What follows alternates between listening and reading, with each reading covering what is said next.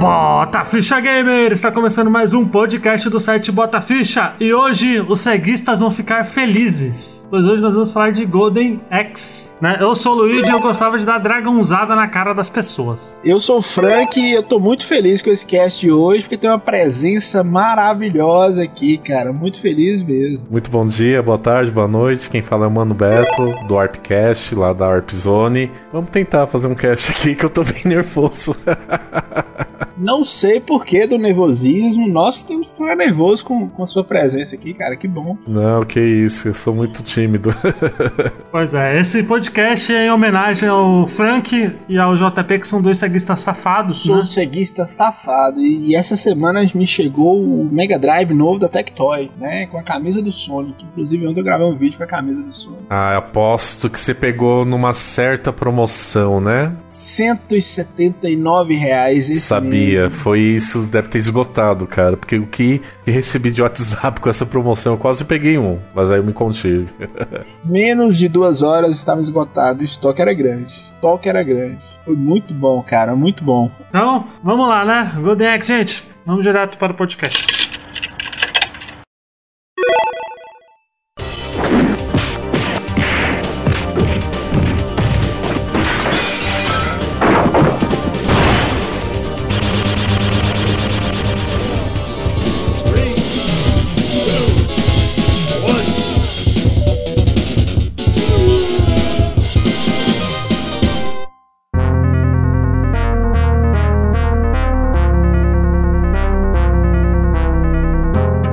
Antes da gente começar, vocês que são os mais velhos aí, eu tenho, eu sou de 91, mas eu tive, eu já falei isso aqui muitas vezes nesse podcast, que eu tive a oportunidade de ter um Master System Super Compact, aquele trambolho gigante, né, que é o Switch antes do Switch.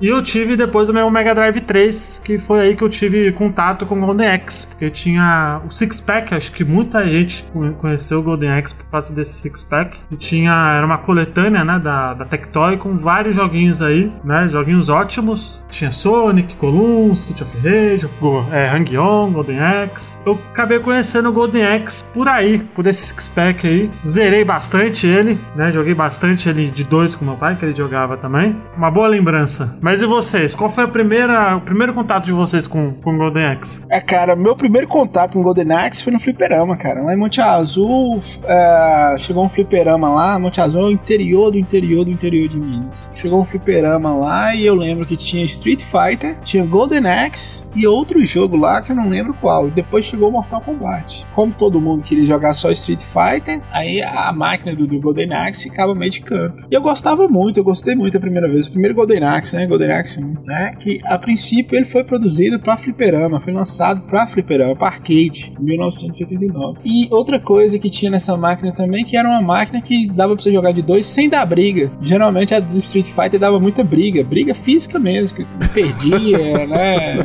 Caraca, onde você morou, velho? É, os caras, os caras faziam, faziam regras, inventavam leis que não existiam. Ó, vamos jogar, mas você não pode dar, é, encher a tela de, de, de Hadouken, outra coisa. Né? Não pode usar magia, não sei o que. Aí o que tava perdendo sempre quebrava alguma regra, os caras acabavam brigando. E para nós, que eram as crianças do fliperama, sobrava só o Golden Axe pra jogar. E você, mano Beto? Eu também, né? Nossa idade denuncia, né, Frank? então, é, nossa idade denuncia demais. Denuncia. Então eu conheci no arcade também, mas eu não tinha muita familiaridade com o nome, principalmente naquela época por ser criança. Então a gente falava com algo que se parecia. Então a fofoca, quando chegou na padaria lá perto de casa, é que era o jogo do Conan. Chegou o jogo do Conan, o jogo do Conan, né? E o Conan Bárbaro. Quando eu vi, eu falei, nossa, é o jogo do Conan mesmo, né? Depois de muito tempo que eu fui saber que o nome do jogo era Golden Axe. É, porque eu não tinha, mesmo tendo o logo, a apresentação, mas eu nem, nem, nem lia isso, né? Então ficava mais com as informações do, do boca a boca.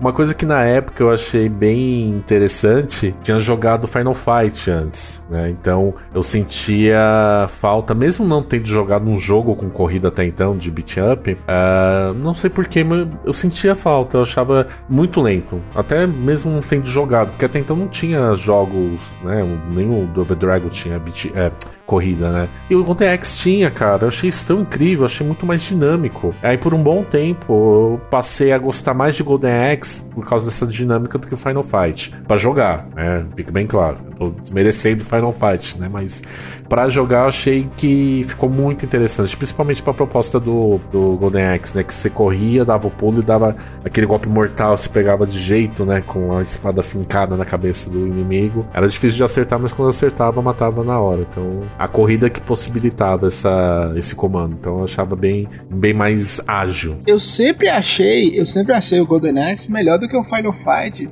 no sentido assim, de magia, de você poder montar num. Você tem uma montaria. É, você pode você pode. Você pode usar o dragão, né? Pode tacar dragão no, nos outros. É, o dragão, o dragão cuspindo fogo, pra uma criança, é uma imagem muito, muito coisa de sessão da tarde, de uns filmes assim que a gente assistia de vez em quando, ou de, de é, algum desenho que passava de manhã. Então, assim, esse, é, o Golden Axe ele me trouxe mais pro, pro mundo dos desenhos, da fantasia vez que passava na TV, do que a, aquele, aquele filme História Sem Fim, eu não sei se vocês já, vocês ah, já assistiram. É, por algum motivo eu, eu, eu linkava o, o dragãozinho do Golden Axe aquele cachorro que o menino ficava montado em cima, não sei porquê.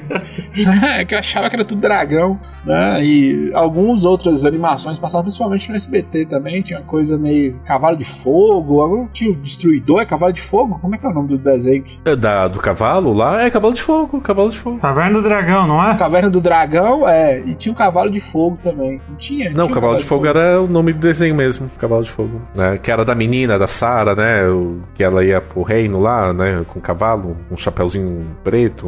Passava isso, no SBT, isso, não... É, Cavalo de Fogo. Cavalo de Fogo. Depois eu fui descobrir que tem pouquíssimos episódios de Cavalo de Fogo. Depois eu Sim, isso. e a gente via os mesmíssimos e achava que era a série inteira que tava vendo, mas na verdade era os mesmíssimos episódios, cara. E outra coisa também, o Golden Axe era uma coisa que a gente não via. Quatro caras bombados na rua. Você podia ver, assim, na rua da sua casa. Quer dizer que eles iam bater em alguém, ia pegar comida no lixo, mas você via. Esse, esse mundo fantasioso que é muito interessante. As magias do Golden Axe são muito diferentes. Ah, é porque o gameplay dele é bem. É bem. Ele é bem feijão com arroz, assim, né? Você, é, um hack, é um hack slash, né? Ali, não um beat'em up, né? É porque a gente tem noção desses conceitos hoje. O que eu tô querendo te falar, assim, tanto pra mim, e eu acho que foi a mesma coisa do Mano Beto a descoberta disso na época que era interessante, entendeu? Na época a gente sabia que era beat up, briga de rua, muito diferente, cara. Era um trem assim, pô, você monta num dragão, você, você tem uma espada que você, você bate com a espada na cabeça do cara. Era muito bacana, velho. De deixa eu perguntar, não sei se isso tem a ver, alguma coisa.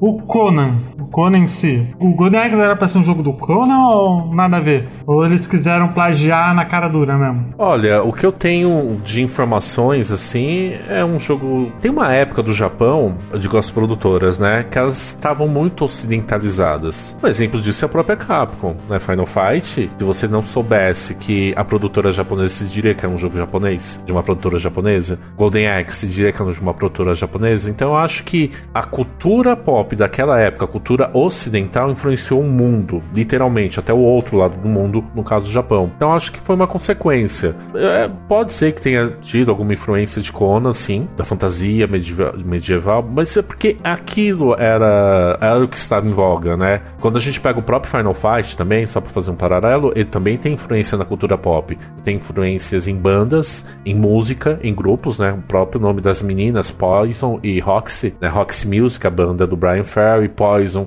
uma banda de hard rock, Slash, que é um dos inimigos. O próprio ambiente do Final Fight é Ruas de Fogo, né? Inspirado no filme Ruas de Fogo, um clássico da Sessão da Tarde com Só uma correção aí, mano, Beto. Poison não é menina, não. É.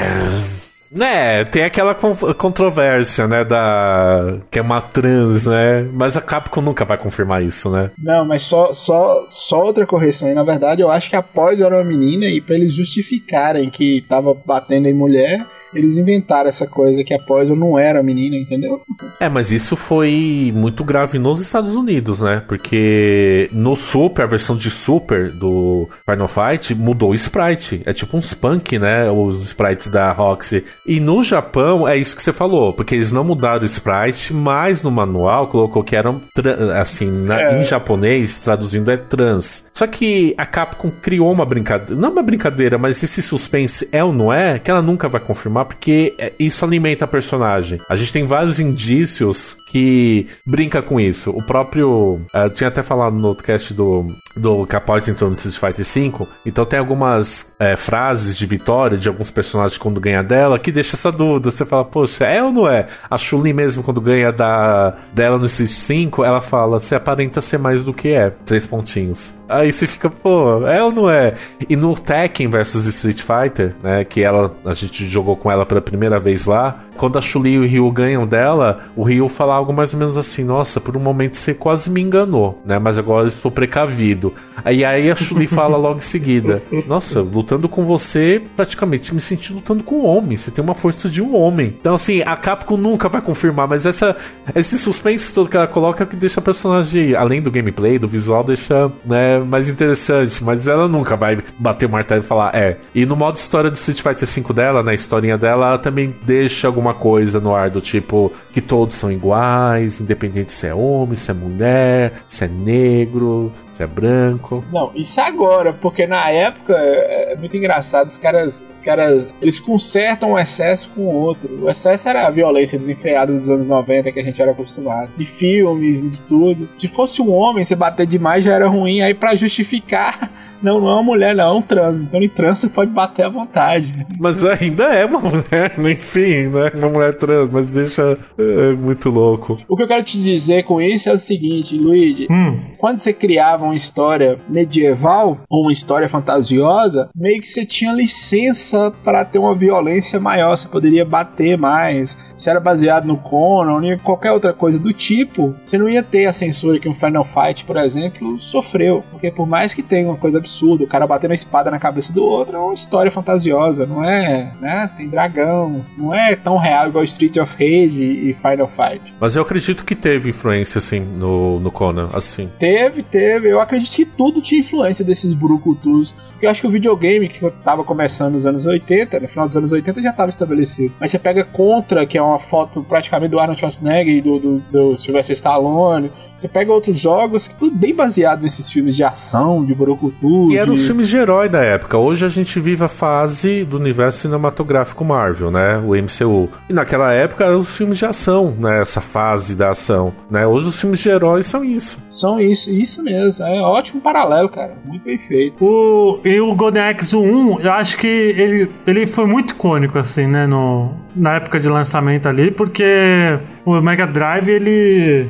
ele um, pra mim, o Golden Axe ficou mais conhecido no Mega Drive do que no próprio arcade, né?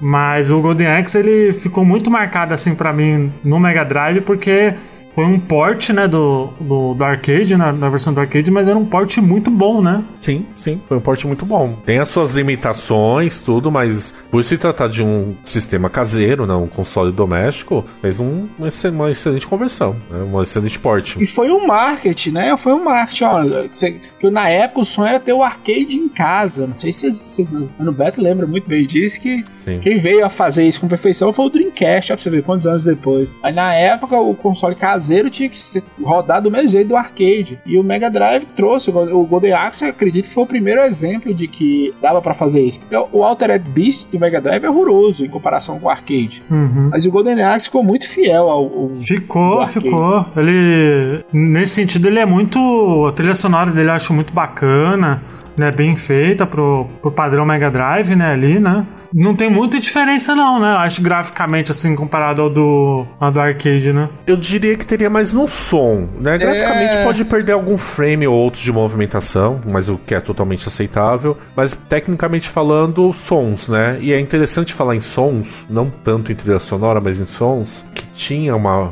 boataria nesse mundão que é a internet, que falavam que a versão arcade dos gritos dos personagens eram de presidiários que estavam à beira do corredor, que estavam no corredor da morte. Então, um maluco conseguiu fazer, eh, gravar esses gritos de desespero e colocaram no jogo.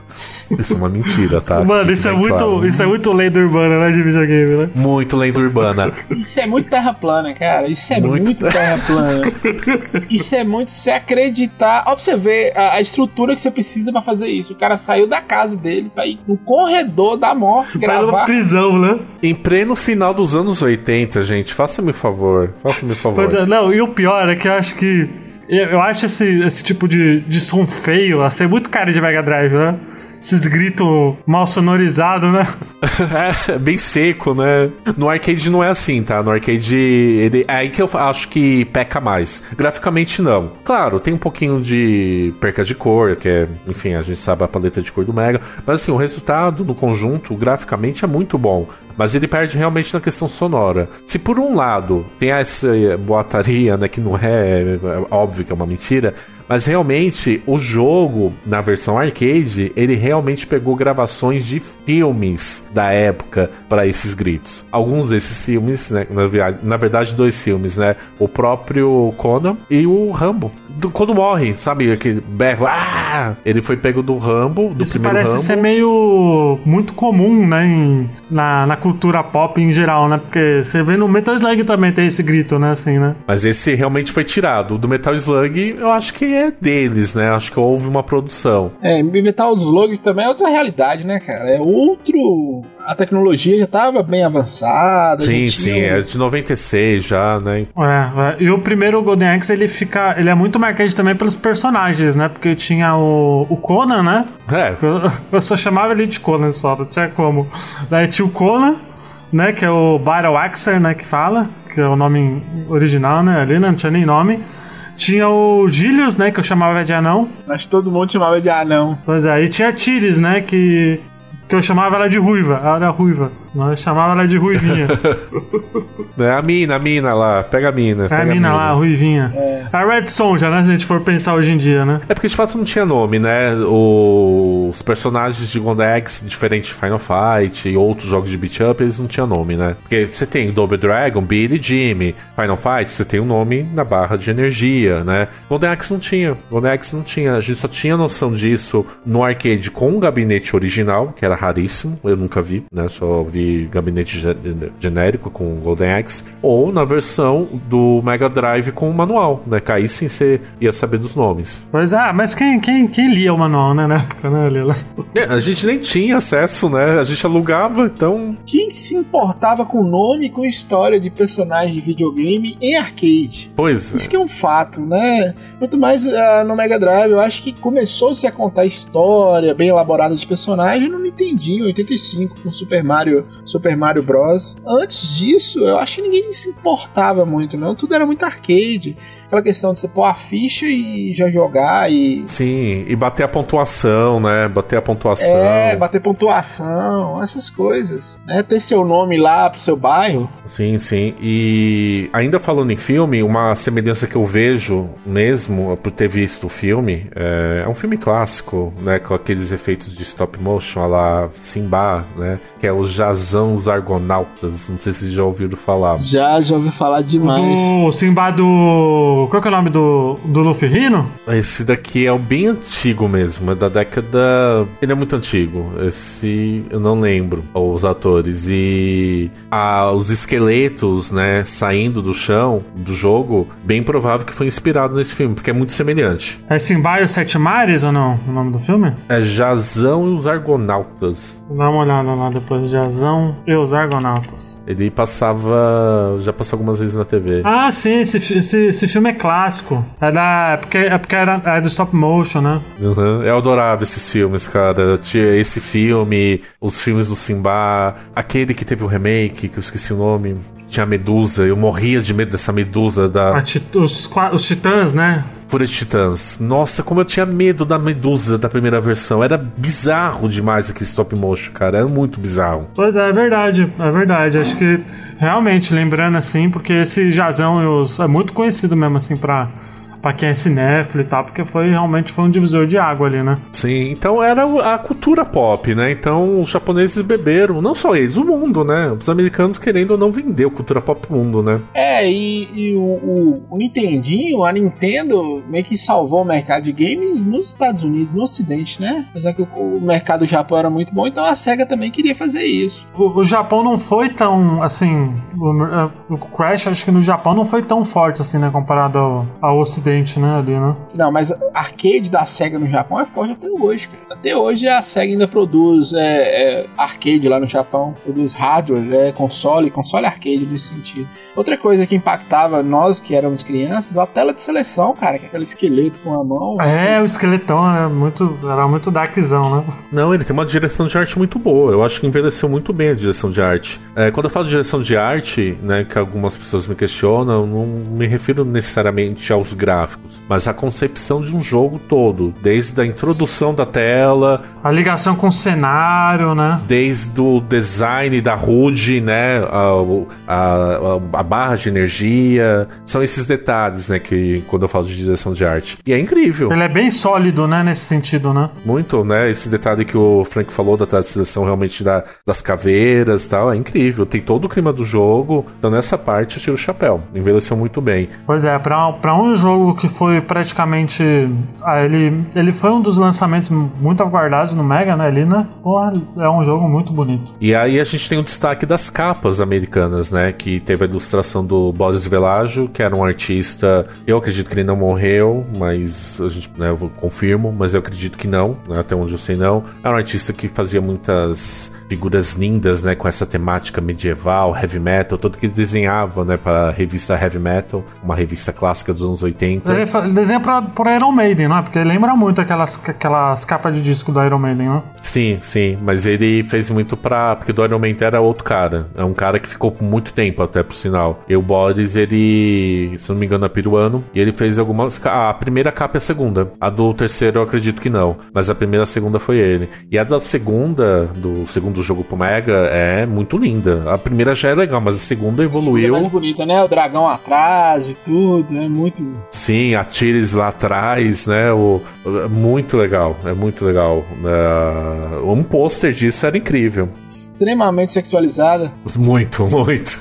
É, estre... tanto, tanto pro lado do homem quanto do lado da mulher. E até o anão tá forte na segunda capa. O, o grande charme, acho que também do, do Golden Axe, da franquia em si, é, o, é as magias, né? Sim, sim. Porque cada personagem tem a sua magia lá. O, o Axe ele tem magia de terra, né? De rocha e tal. Tanto que entra uma erupção lá. Porque ele, você vai coletando as, os pontinhos de magia, né? E quanto mais, mais, pontos de magia você tem, mais forte é o seu, é o seu, é o seu ataque especial, né? E aí no caso do, do Battle Axe é um vulcão erupção, parece um terremoto. E aí sai, voa pedra, voa um monte de coisa, né? O anão é, é o choque, né? É o trovão ali, né? Elemento de trovão que eletricuta todo mundo, né, ali. E a Tiris tem um, tem um dragãozão, né, que, que lá é maravilhoso, eu acho, viu? Não, melhor. A melhor, é que tem a melhor magia, né? Ela, eu falei é aqui que, que na capa do 2 até o anão tá forte, não que anões não possam ser fortes, mas é porque o anão, além de ser mais baixinho, ele aparentava ser muito mais velho do que os outros, né? Porque ele tinha um cabelo grande, aquela cara de viking clássico. Ele é o anão do, pra quem curte RPG, é o anão de D&D, né, ali, né? Sim, sim, bom, belo comentário dele, já um, um anão dessa capa do. É um anão do DD, praticamente isso. E é muito diferente das capas japonesas, né? Que não são ruins, mas eu acho que, pela temática do jogo, as capas americanas ganham nessa, né? Elas casam mais com a proposta do jogo. Eu também acho. Continuando aqui, em 91 saiu a sequência que foi o Golden Axe 2, que eu acho que, que é tão bom quanto o primeiro. Eu prefiro dois. E é um jogo original do Mega, né? Sim, ele foi o primeiro original, né? Aqui já muda. Eu, eu, eu tava esperando a gente falar do 2 por isso. Qual o problema do Mega Drive? Som. Mas quando você faz um jogo pro Mega Drive, pensado pro Mega Drive, a trilha sonora é muito boa. Né? Dá para você ouvir, dá para você comparar com, com a música do Super Nintendo. Tô falando isso, trilha sonora do Sonic, as trilhas sonoras do jogo feito para o Mega Drive Vocês estão entendendo o que eu tô falando? Assim, Sim, sim. Não, sim. todo pensado no Mega Drive, suas limitações e tudo, entendeu? É que o primeiro foi um port, né? E assim, a concepção dele é do arcade. Então, você teve que fazer uma portabilidade para um console doméstico. Agora, o Golden Axe 2, uh, ele, não, ele foi lançado diretamente pro Mega Drive. Ele foi pensado. Foi fei- é, feito pro Mega Drive. Exato, exato. Pois é, ele é bem bonitinho também, né? Eu gosto, eu gosto mais do que o primeiro. É, eu também, eu também. Eu gosto mais do que o primeiro. Não que o primeiro seja ruim, mas eu, eu prefiro o dois, cara. E a magia ficou. As magias ficaram mais bonitas. O dragão do dois é muito bonito, perto do primeiro. Eu não sei vocês, eu acho que o 2 ele é mais. Ele tem mais uma cara própria, sabe? Ali, né? O- os personagens são mais. Sei lá, porque no primeiro você tem. É meio. Tem o Conan lá genérico e tal, né? Nesse aí ele é mais. Tem mais interface. O Axel, por exemplo, tem algumas coisas que, que diferenciam ele, por exemplo, do Conan e tal, né? Não é. Ele tem uma cara mais própria, eu acho, viu? Comparado ao primeiro, assim, nesse sentido. O próprio início dele, a apresentação, e aí entra o que o, que o Mano Beto falou da direção de arte, que é muito bacana, né? Já, já é um outro, parece que é outro jogo, cara. A, a abertura vai subir na cena e contando-se a história. Né, já é outra visão. Os gráficos. Não, sim, esse é a questão de magias ganhou do original, né? Porque elas foram redesenhadas, ficaram muito, muito mais legais, né? O dragão mesmo, eu acho incrível. Eu ouso falar que o dragão, aliás, todo jogo, o 2 é bem melhor do que o 3, né? Mas a gente vai falar depois, mas Ah, o 3 a gente vai falar, aquela aberração, já já. é incrível o dragão do 2, cara. É, evoluiu porque ele, porque o outro ele vem na lateral, né? O do primeiro, o, o do 2 ele vem de frente, assim, pega a tela inteira. Quando eu vi aquilo a primeira vez, eu falei, caramba, eu já tinha uma noção do primeiro, né? Tinha visto, mas eu fiquei impactado de fato com o segundo. Eu falei, caramba, que, que evolução, porque você realmente vê a evolução. Você fala, caramba, que, que legal. Eu acho que uma coisa que a gente pode comentar também referente à jogabilidade, tanto do primeiro quanto do segundo, é referente a um beat up, que é o Golden Axe, mas com elementos de plataforma, porque às vezes você tem que pular, principalmente aquela parte da águia, que você tem em cima da águia, da tartaruga. Tem que saber como pula, né? Exatamente. E mais, você pode usar isso a seu favor. Você pode jogar os inimigos da plataforma. Então eu acho incrível isso, porque você não tinha isso até então. Era só porrada, porrada, porrada, né? Os outros beat ups. E o Golden Axe traz esse frescor. Não, aqui você tem que pular. Aqui você pode usar o cenário a seu favor, né? Principalmente na parte das caveiras que não morrem, né? Meu, você tem que jogar elas, né? Fora. Aquelas escuras, né? Elas não morrem. É um inferno aquelas caveiras, meu Deus do céu. E aí você joga elas no cenário. É incrível, né? Você usar o cenário ao seu favor. E ao contrário do primeiro, o segundo ele é muito mais rápido, né, ali, né? Sim, sim. Principalmente a corrida. A corrida dele é muito mais rápida. né? Sim, sim. Os inimigos são mais detalhados. A minha única reclamação com o segundo é só em relação à tela de seleção que tiraram a caveira, eu fiquei triste. É, tiraram, é verdade. É verdade, tiraram. É, não, não ficou feio, mas, pô, podia ser mais. Mais, mais heavy metal, né? Mais, mais caveira, porque quando você é criança, pré-adolescente, você gosta muito de caveira. Ah, até é o heavy metal. tinha que ter, tinha que ter. Mas o 2 é o meu preferido mesmo. Dessa fase inicial, eu gosto muito do 2. A novidade é que teve aquele modo duelo, né? Que é meio que. que é um monte de horda, né? Que vem que você tem que ficar derrotando os, os minionzinhos, né? O máximo de, de, de rodadas que você tem que fazer. Tem, consegue, né? Ali, né? Eu não gostava muito daquele lá, pra falar a verdade. Eu só. Ah, era uma. os primórdios do multiplayer, vamos dizer assim, né? O que, que a gente coloca além do habitual? Não que o Golden Axe não, não era para dois jogadores, era, mas tá, e, e aquela coisa, de, é, aquela diversão sem compromisso, assim, né? Porque toda hora tem que jogar até fechar, né? Então acho que foi os primórdios daquela diversão casual desenfreada, assim, né? Então, se acertou ou não, são outros 500, mas Pois é. vale a intenção. E em 92 saiu o Golden Axe The Avenge of Death Adder, que esse jogo é fantástico. Ele foi lançado pro arcade, né? Sim, eu vi no arcade, cara. Eu, só que só vi em shopping. Era uma máquina muito cara. É, eu vi em sho- no shopping Morumbi, aqui em São Paulo. O único shopping que eu vi esse arcade, cara. E eu fiquei confuso, porque era o Dex 2 e o do Mega era 2. Eu não entendia isso na época. Eu falei, ué, o do Mega é 2, só que o do Mega não é igual esse daqui, né? É, era o 2 do arcade, né, cara? Sim. Sim. Eu acho ele maravilhoso, viu? Eu acho ele. É um dos melhores jogos que eu já joguei assim. E eu fui conhecer bem depois, cara. Eu fui conhecer nos emuladores da vida, depois nos Raspberry. É, eu também, eu também eu já ouvia falar, eu, eu achei que ia sair. Na época as pessoas falavam, eu achei que ia sair alguma coisa pro Sega Saturno, que poucas pessoas tinham Sega Saturno também. E não saiu, né, cara? Não saiu, não saiu. É um jogo exclusivo de arcade mesmo. Exclusivo de arcade, personagens diferentes, é um jogo maravilhoso, cara. Tá no, no patamar do, sei lá, num jogo beat up bom aí, Cadillac Dinossauros, jogo de, de, Capitão de Comando, né? Capitão tá, Comando é versão arcade, é um ótimo jogo. Vocês falaram aí que o 2 é mais rápido, esse, a, rapidez e a jogabilidade é maravilhosa, cara. Né? Os detalhes gráficos. Sim, não, graficamente é uma evolução sem precedentes. Ainda mais falando de 92, né? E ele tem um negócio interessante que é a transição das fases, né? Você vai passando de uma fase para outra, você pode escolher caminhos, né? Você não. Então vale jogar mais de uma vez no próprio arcade, né?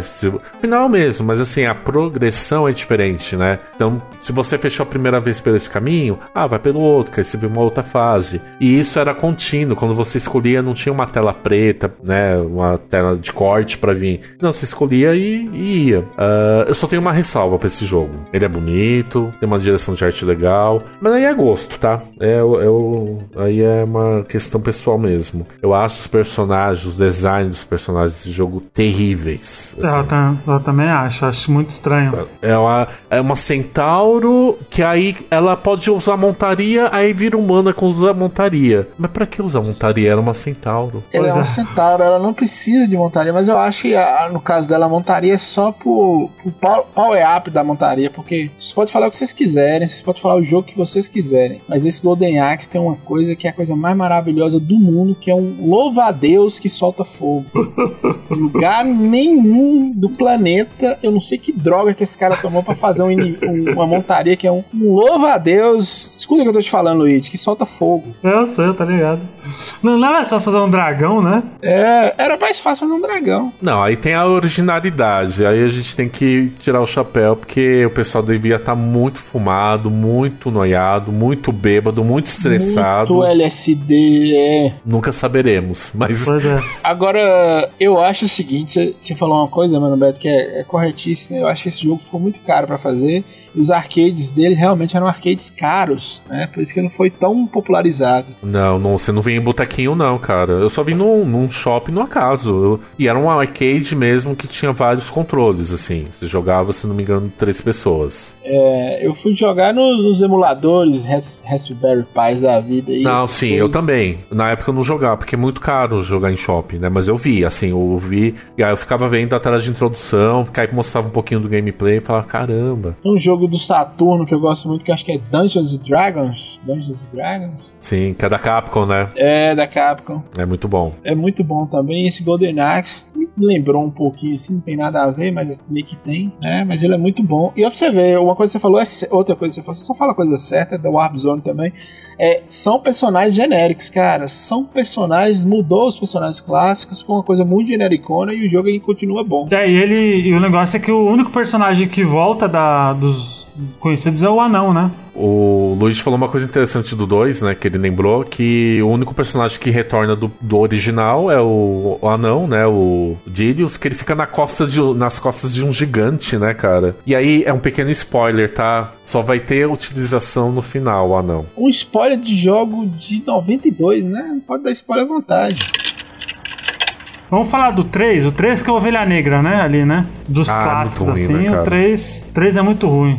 Foi lançado em 93 e olha, ele é muito feio. Ele é muito feio. Como eles conseguiram fazer isso, eu não sei. Ele é esquisito, é estranho. Ele tem algumas coisinhas que você pode falar, ah, ok, eu vou falar algumas, pelo menos ao meu ver. Ele tem uma direção de arte referente ao design de personagens melhor do que o próprio Golden Axe 2 do arcade, né? Você tem aquele Homem Pantera, eu acho que é ainda interessante. A Trillis foi redesenhada, o, o Axe Battle também. Então, assim, nesse aspecto, ele é legal. Assim, ele tem uma evolução. Os sprites têm mais detalhes. Mas o jogo, ele ficou muito, muito aquém. E ele tem algumas inspirações no Golden Axe do arcade, como aquela questão de selecionar caminhos, Sim, né? ele tem múltiplos finais, né? né? Mas as magias são feias. O jogo é feio no geral. O cara. jogo é feio. O jogo parece jogo de Master System, gente. Como assim? Parece jogo de Master System, parece jogo de Master System. Deram uma piorada. É muito feio, cara. Tem jogo de Master System que é mais bonito que isso aí. É, em 93, eu acho que o, o Golden Axe já tinha dado o que tinha que dar, porque a Final Fight já tinha se estabelecido, não o primeiro, mas pelo menos o 2 e o, né, o, o próximo que tava vindo. É, Street of Rage já era. um-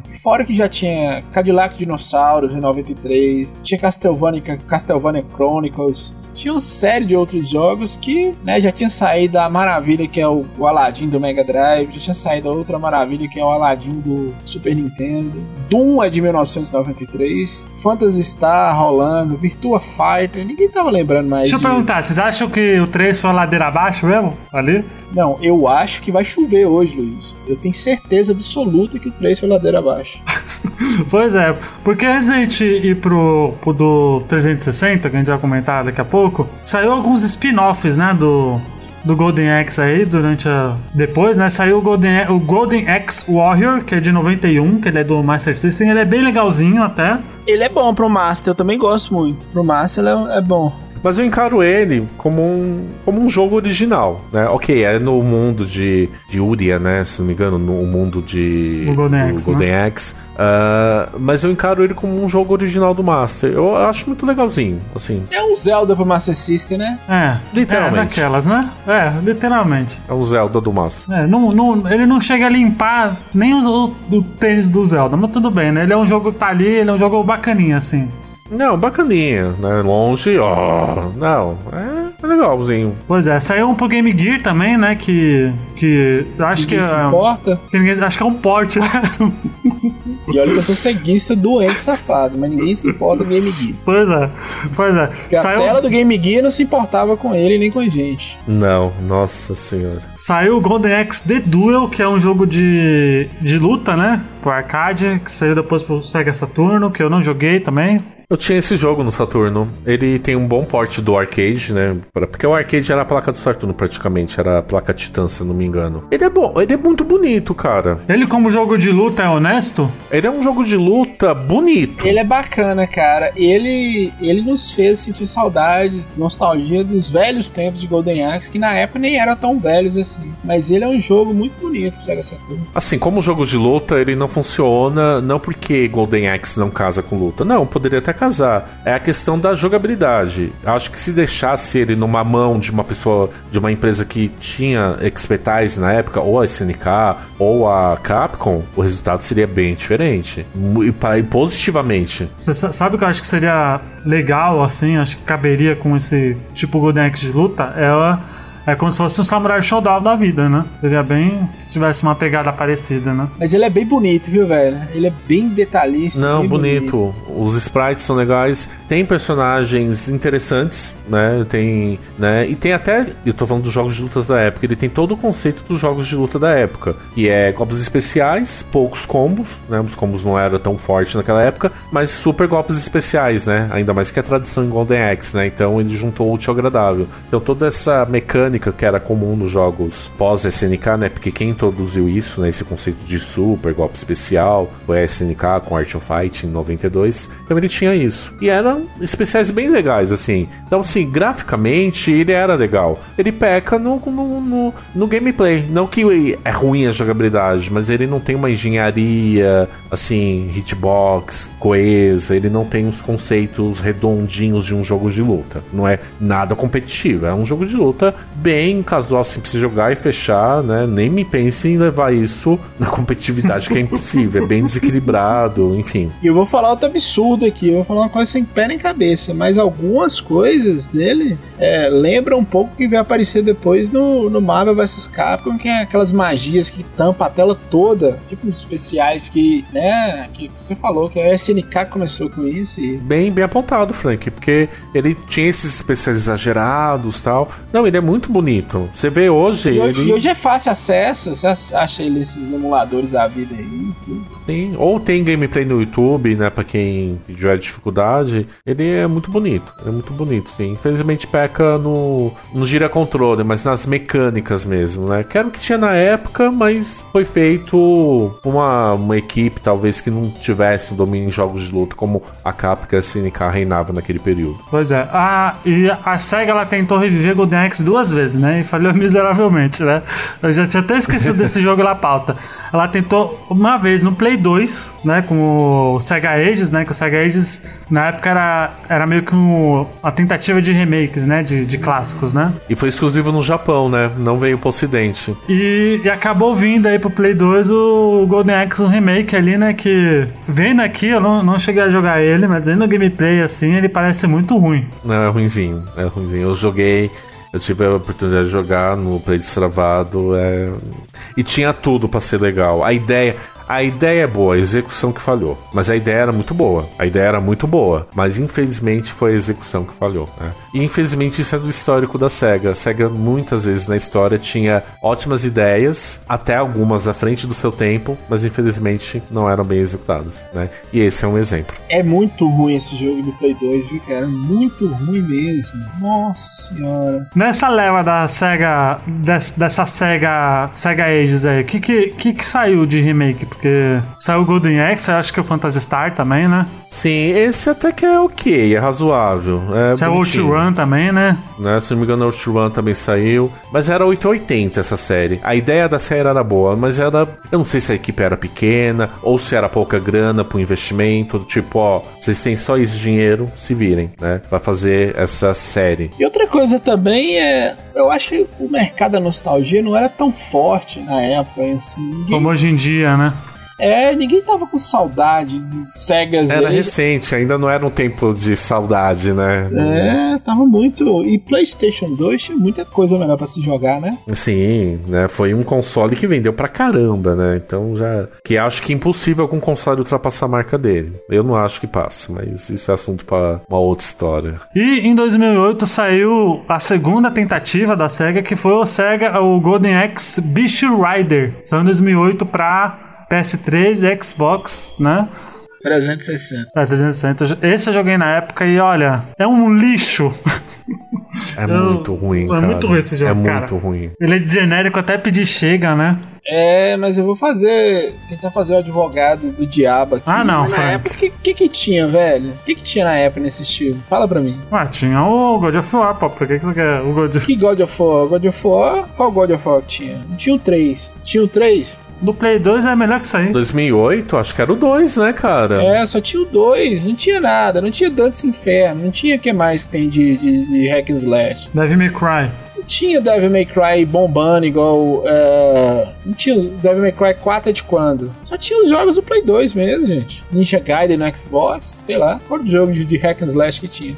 Eu achei que aquele Heavenly Sword, Sword é, é- é próximo, mas não, Heavenly Sword é de 2012. Meio que era o único jogo que tinha. E realmente, ele é horroroso. A câmera é ruim, a jogabilidade é ruim. Acho bom ter uma, um personagem principal feminina nessa posição de. Baioneta não tava bombando na época. É, é, essa daí é a Fizz, não era? Essa não era a. Eu acho que não. Acho que era outra personagem. É outra, é, é outra personagem mesmo. É, eu falei errado, é outra personagem. Eu lembro que eu vi um review do Zangado, eu fui tentar jogar esse jogo, mas depois dos outros. Eu não consegui, cara. Aí tem um hack slash que tem uma, uma personagem feminina, eu sempre esqueço o nome, mas eu adorava. É o Heaven's Sword? Não, Heavy Load é do PlayStation 3. Tinha outro 3, que, era, né? é, que era dos dois, do 360 e, do, e uma personagem principal feminina, uma loira. Bayonetta? Ah, loira. Não, Bayonetta não. Hack and Slash feminino. Uma loira? Caraca, você não tá confundindo com a. Você não, tinha, não tá confundindo com a menina lá do Devil May Cry lá, que é Não. é uma loira com uma mini saia até pedir chega, Frank? Blade of Time. Blades of Time. Isso mesmo, Blade of Times. Isso mesmo, adorava esse jogo, né? E esse é genérico demais, viu, Luiz?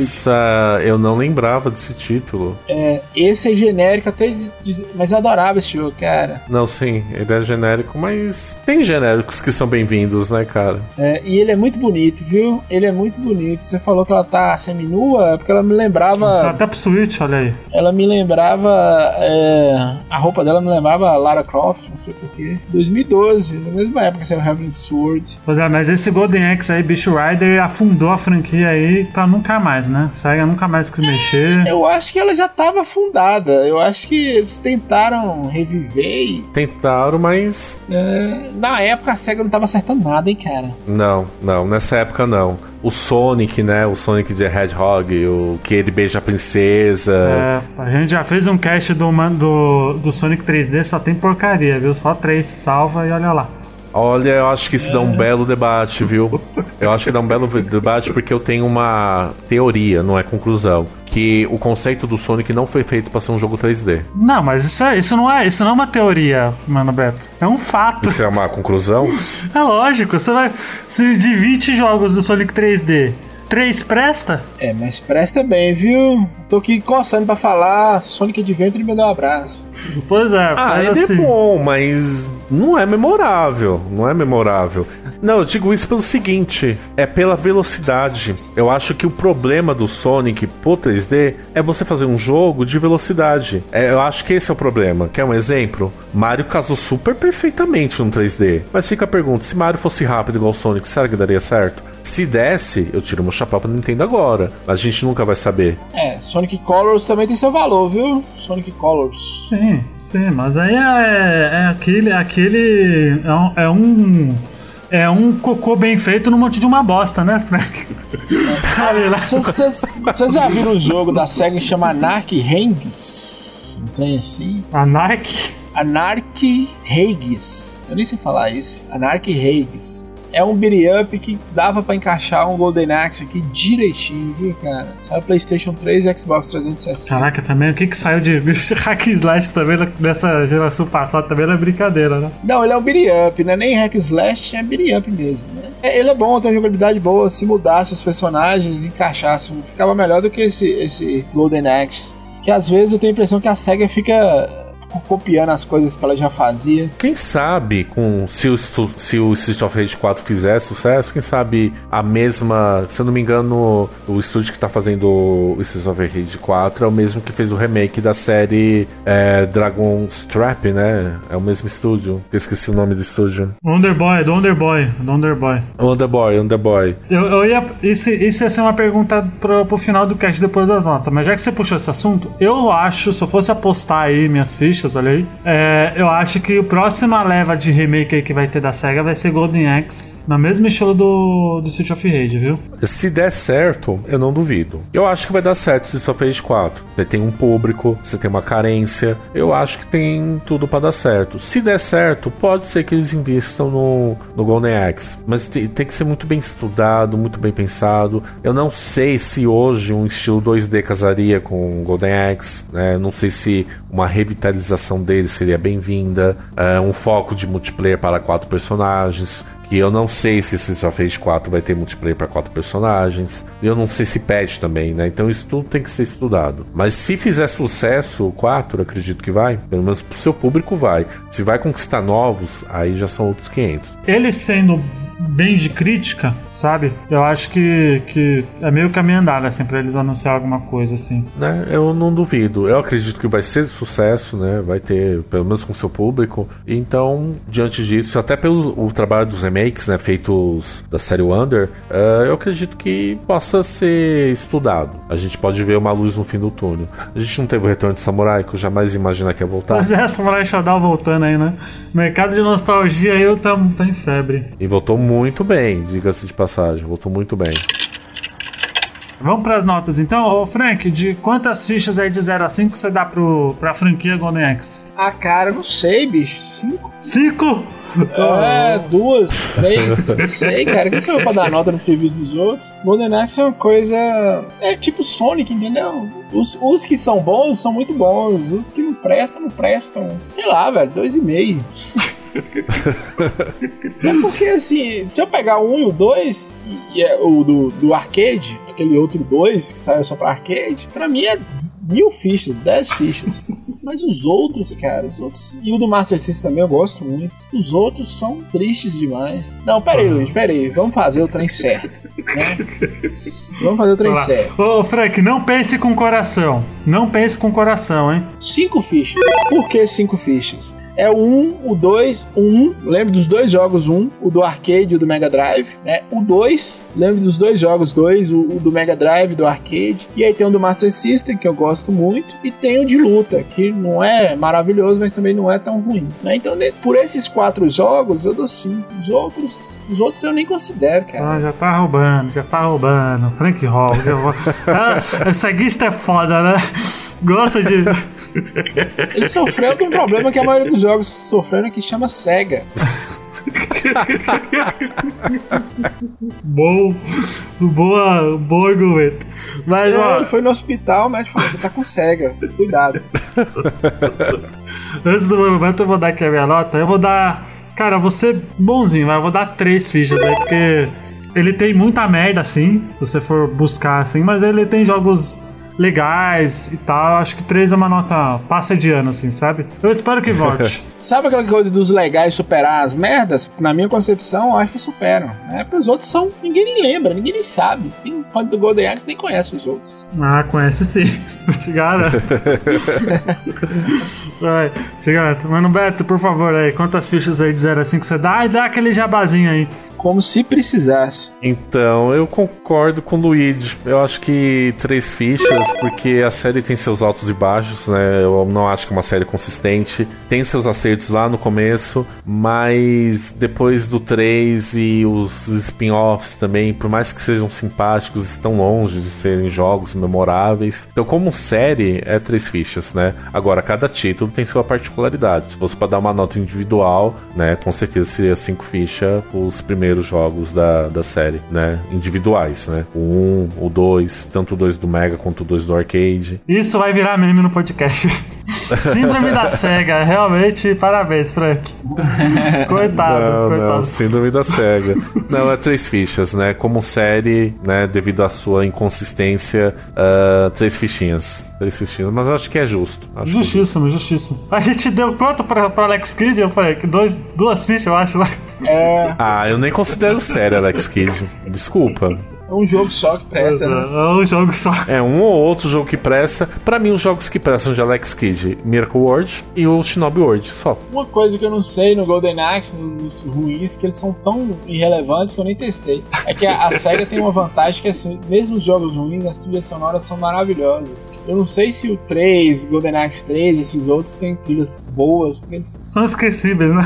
Cara, eu não consegui jogar duas fases do, do 3 na época. Eu aluguei. Eu falava, velho, que isso é Golden Axe mesmo? O que, que vocês fizeram com o meu Golden Axe? Né? Ah, eu deixei de mão, até... É, é, o que a gente falou no, no cast do Alex Kidd, a gente falou também no cast do Sonic 3D, é que a SEGA, quando ela pega uma franquia assim, quando ela pegou, pegava na época assim, né? Hoje em dia ela tá mais seletiva, né, para suas franquias. Apesar que tá sair acusa a torta e direita, né? Ela mama, ela, ela mama na teta até não dá mais, até não dá mais leite. Quando acabar o leite, ela ela vê que a franquia afundou e tá nem aí também, né? Sabe a, aquela mãe problemática? Só, só pare, tem um filho. Aí a melhor coisa que você pode fazer pra mãe e pro filho é tomar dela e dar pra alguém que, que é bem melhor pra criar. É uma cega desse jeito. Deixar as franquias dela na mão dela, meu Deus do céu. Por quê? Pois é. pois é, ô, Beto, faz o jabai do, de onde você vem, mesmo, mesmo que não precise, mas por favor, é como se precisasse dele fazer jabá de onde ele vem. Que isso, assim eu fico sem graça, pô. não é culpa minha, não, é a Podosfera que deixa sem graça. eu sou Mano Beto, faço parte do Warpcast, né? Um produto da Warp Zone, né? Além das revistas, como a maioria dos jogadores conhece, né? As grandes publicações. A Warp Zone também tem o Warpcast, que você acessa ou diretamente no site warpcast.com.br ou no site Warp Zone, né? E toda a rede, né, da Warp Zone, se você quiser seguir a gente no Instagram, Facebook, Twitter, é o Warp Zone ME. Pois é, tem o Geek Zone também, né? Tem o Geek Zone também, que a gente fala de cultura pop, comandado pelo Sidão. Será que somos fãs de vocês? Será que somos fãs de vocês? Ah, nem um pouquinho. O Luiz tá te lembrando, lembrando coisa que nem você tá lembrando. Exatamente, lembrando de coisa que eu tô aqui Pô, suando pra falar. Sou ouvinte antigo, rapaz.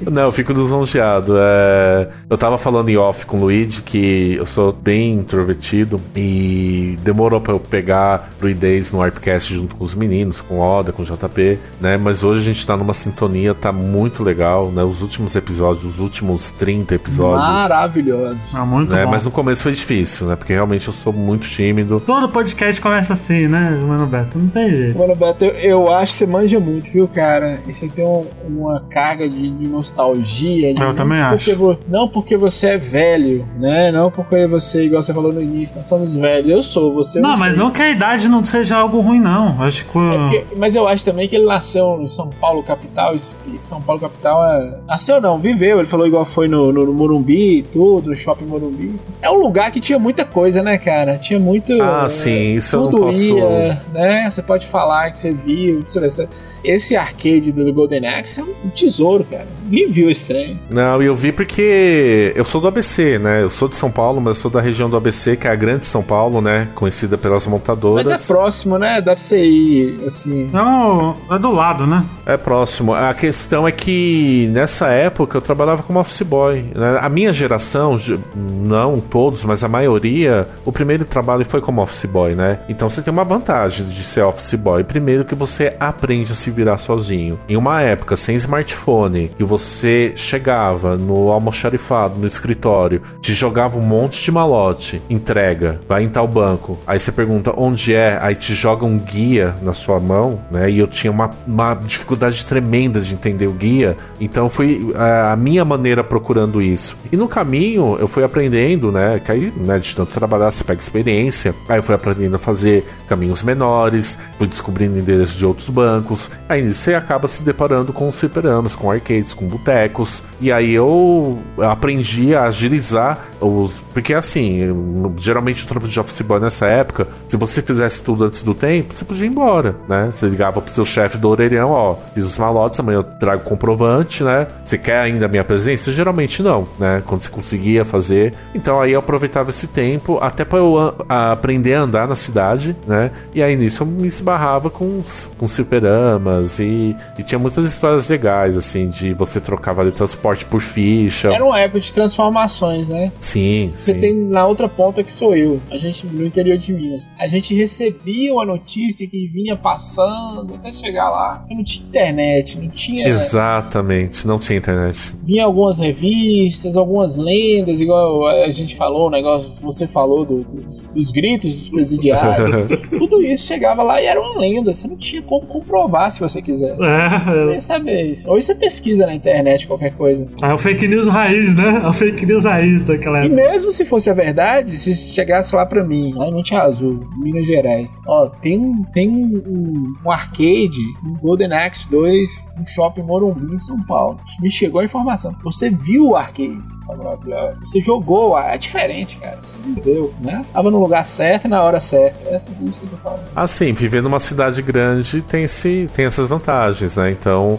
e ainda mais o trabalho que eu tinha, né, como office boy. Então, eu, eu sou dessa geração, o Celso, né? O Celso Affine do Defenestrando dos Jogos também é meu amigo, por sinal, né? Adoro o Celso. Ah, então a gente tem muita história em comum também. A gente, quando a gente se encontra, é uma maravilha, porque a gente pegou isso. Então a gente dava nossos pulos, né? Porque a gente ganhava muito pouco. Eu ganhava muito pouco, muito pouco. Né? O salário era muito pouco. Eu não lembro agora se era menos que um salário mínimo, mas era cruzeiro. Eu peguei aquela fase da transição do cruzeiro pro real. Mas você pegava os, os games chegando, né? E- Sim. E salário pouco, você tinha um salário, a gente era criança, a gente jogava com o dinheiro da merenda, que juntava semana toda, assim, a gente tinha um salário.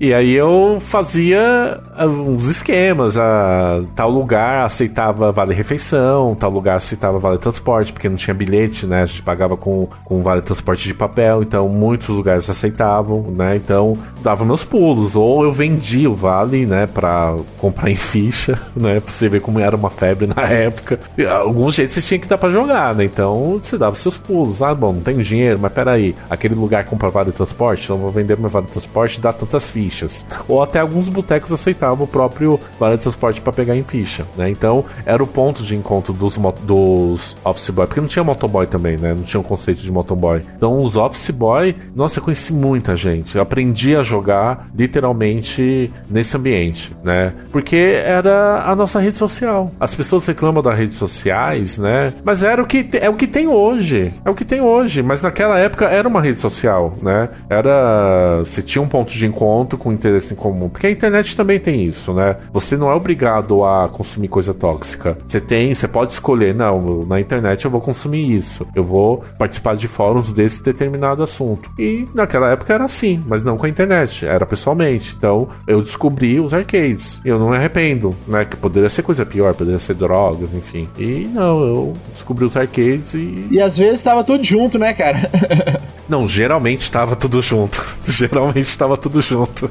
Inclusive, eu acho que os arcades ajudaram a vender console de mesa pro seu filho não ir pro arcade e jogar em casa. Sim, sim. Isso daria um cast muito foda de. Pois é, você já deu a deixa, já tô querendo convidar ele pro próximo, que foi muito bom, cara. Pois é, a gente pode, a gente pode fazer, olha, a gente pode fazer um podcast de, assim, de na nossa experiência gamer entre gerações, porque eu sou de 90, né? Eu peguei essa continuação de vocês, né? Então. E é muito válido. Eu acho que a gente tem que ouvir. Eu tava nos caminhos da internet, né? Exato, é de, totalmente diferente. Agora, agora, imagina eu, que nasci nos anos 90, eu tive a oportunidade de ter um Master System, tive a oportunidade de ir em arcade também, porque tinha arcade, porque eu sou aqui da Zona Sul de São Paulo, né?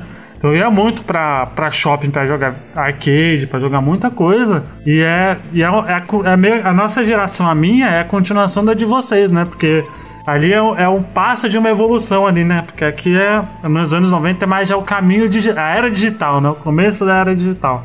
Agora imagina quem nasceu depois dos anos 2000. É uma outra ideia, uma outra outro convívio de videogames, né? Que a gente tem. Eu acho que daria um bom cast. E você convidar pessoas dessa faixa, tipo eu e o Frank dessa época, Exato. você, intermediário dos anos 90, e um convidado dos anos 2000. É muita informação para ser trocada, muita vivência para ser trocada. Pois é, olha aí. Deixaremos na pauta para gravar esse ano. Ah, bacana. Sim. Já está convidado, viu, Mano Beto? Pra gravar o que você quiser, Mano Beto. Se quiser é. É, fazer um cast como fritar ovo, nós vamos fazer um cast fritar ovo. Só pra ter sua presença aqui. Não, fico muito lisonjeado, é, agradeço o convite, foi muito legal o bate-papo, falar de Golden Axe, relembrar. E ainda saiu esses extras aqui, né? Então eu fico muito lisonjeado. Muito obrigado mesmo, de coração. Eu que agradeço. Muito bom, muito bom. Nós que agradecemos, Luiz. Pois é, gente, é o seguinte: temos redes sociais, só para fechar rapidinho o podcast. Temos redes sociais, temos o Facebook, Bota Ficha, Instagram, Bota Ficha, Twitter, Bota Ficha, tudo que tá lá, procura Bota Ficha no Google que vai, vocês vão achar. Tem o padrinho também que é bota ficha, quem quiser também, fiquem à vontade. Compartilhem pros amiguinhos aí, indiquem pros amiguinhos do Bota Ficha também. Comentem aqui no site. A gente tá com, com o site. Você viu a, como tá o site agora, Frank? Tá lindo, viu, cara? Tá lindaço. Muito bom, muito bom. Estou orgulhoso. Nós faremos. Estamos orgulhosos. Faremos resenhas aí também. Eu estou fazendo uma matéria de Xenogears, que é um ótimo jogo. Acho que Mês que vem sai época, tem que terminar ainda. Mas muito bom, gente. Tá muito é, legal. É, Bota Ficha tá muito bom. Além do Bota Ficha, eu tô lá no Vai de Retro também. Agora com episódios semanais. Voltamos, hein, Luiz? Não é mais anual, Frank? Voltamos com o Vai de Retro. Gravações semanais, episódios semanais. Estamos lá. Quem diria que isso ia acontecer, né? Tô lá no Laranjada também, falando os maiores absurdos do mundo, né? Muito bom. pois é. Inclusive, Laranjada, nós lançamos o melhor episódio da história do Laranjada. Ouçam, episódio 20. Não ouçam, não ouçam, gente. Cinco minutos de abertura e duas horas de silêncio. E depois mais cinco minutos agradecendo pelo episódio maravilhoso que foi o Laranjada, episódio 20. Não, não ouçam, não. Esse, esse, esse podcast não é de Deus, não, gente. não é de Deus esse podcast aí. Bom, gente. Vamos, muito obrigado por quem acompanhou até aqui. Espero que vocês tenham curtido. Até semana que vem. Tchau, gente. Tchau, tchau. tchau. Boa noite.